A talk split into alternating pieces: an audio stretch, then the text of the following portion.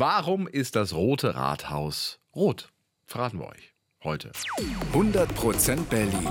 Ein Podcast von RBB 888. Hier sind Tim Koschwitz und Jana Schmidt, die Zweimann-Stadtverordnetenversammlung des 100% Berlin Podcasts. Und bei uns bekommt ihr in jeder Folge cooles Berlin-Wissen to go. Heute geht es um eines der berühmtesten Gebäude der Stadt. Wir lösen die drei großen Rätsel ums Rote Rathaus. Also erstmal, warum ist es eigentlich rot? Hm. Welches verrückte Geschenk von Putin liegt darum? Und warum steht im Arbeitszimmer des regierenden Bürgermeisters, beziehungsweise bald dann der regierenden Bürgermeisterin, ein Pferd? Los geht's. Warum ist das Rote Rathaus rot? Ja, warum ist das Ding rot? Kurz gesagt, die Farbe ist zum Angeben da, das Ergebnis eines Machtkampfs zwischen König und Bürgertum. Springen wir zurück ins 19. Jahrhundert. Es regiert der König von Preußen.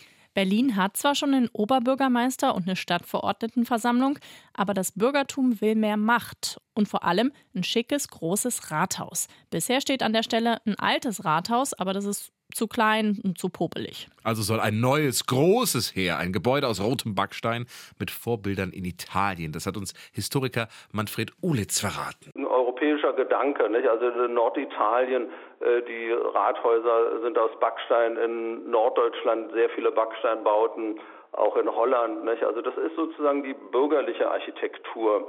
Und das ist natürlich äh, der Stolz des Bürgertums im 19. Jahrhundert, auch ein Gegenstück zum Berliner Schloss zu bauen. Das ist aus Sandstein wie viele preußische Staatsbauten und deswegen eben Backstein, also sich mit der Farbe abzuheben. Also dieser rote Backstein ist eben typisch für so ein Gebäude des Bürgertums. Das Ziel war, man wollte sich einfach abheben vom Berliner Stadtschloss, dem Symbol der Monarchie. Das Schloss stand ja im 19. Jahrhundert noch und zwar ganz in der Nähe vom Rathaus, nur ungefähr 500 Meter weiter, da wo heute das Humboldt-Forum ist und das Stadtschloss war eben gebaut aus Sandstein. Und die Farbe der Schlossfassade war eine Mischung aus Weiß und Gelb.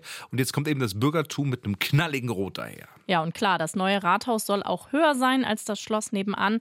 Und tada, der Turm ist vier Meter höher als die Kuppel vom Schloss. Im Jahr 1871 ist dann alles fertig und auch innen ist wirklich alles vom aller, allerfeinsten. Eine große Eingangshalle, ein edler Säulensaal, ein riesiger Wappensaal. Im Grunde ist das auch ein Schloss, nur eben vom Bürgertum.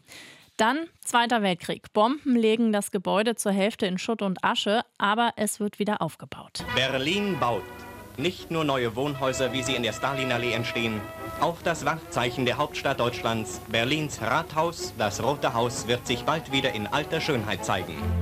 Mit einer halben Million neuer Steine. Den Unterschied könnt ihr heute noch sehen. Die alten Steine sind etwas dunkler als die neuen. Ja, und übrigens offiziell heißt das Gebäude Rathaus Berlin. Rotes Rathaus ist nur ein Spitzname. Den haben die Berliner irgendwann erfunden und er hat sich dann durchgesetzt. Welche verrückten Gastgeschenke liegen im Roten Rathaus? Klar, wer zu Besuch kommt, bringt was mit. So machen es auch die ganzen Staatsgäste und die Geschenke liegen dann im Roten Rathaus. Eins der Glanzstücke der Sammlung ist eine goldene Uhr, die Putin dem Land Berlin geschenkt hat. Die bekam damals Wowereit überreicht. Behalten darf er sie aber nicht, gehört nämlich dem Land Berlin.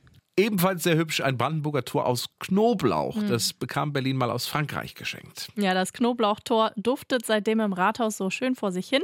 Außerdem haben wir noch viele Gemälde, Skulpturen oder Teppiche geschenkt bekommen. Aber ein neuer Trend, das immaterielle Geschenk, Quality Time. Motto, jeder hat schon alles, deswegen ist gemeinsame Zeit verschenken gerade mega in bei Staatsbesuchen. Der niederländische König hat zum Beispiel dieses Jahr sein Orchester mitgebracht. Abends gab es dann ein schickes kleines Konzert. Und was verschenken unsere Politiker so, wenn sie unterwegs sind? Meistens Porzellan von KPM oder auch Uhren von einer Berliner Uhrenfirma. Eine bekam zum Beispiel er hier. Hasta la vista, baby. Ja, Arnold Schwarzenegger, er bekam eine Uhr von Wowereit und manchmal gibt es auch Berliner Bier als Mitbringsel. Wie sieht das Amtszimmer des regierenden Bürgermeisters aus? Die Zentrale der Macht, das Amtszimmer des regierenden Bürgermeisters oder jetzt Bürgermeisterin, ein großer Raum im ersten Stock. Auf der einen Seite steht eine schwarze Ledersitzgarnitur und auf der anderen Seite der Schreibtisch. Dahinter an der Wand jeweils große Gemälde. Und das absolute Highlight, ein echtes Karussellpferd in Weiß. Das schenkte der Schaustellerverband mal Wowereit. Müller ließ das Pferd drin stehen. Mal sehen, was Franziska Giffey macht. Übrigens, große Fenster hat der Raum natürlich auch und einen kleinen Balkon, der geht raus in Richtung Neptunbrunnen, also Alexanderplatz. Wenn ihr also mal am Roten Rathaus vorbeilauft, könnte sein, dass ihr Franziska Giffey dann da oben auf dem Balkon seht. 100% Berlin. Ein Podcast von RBB 888.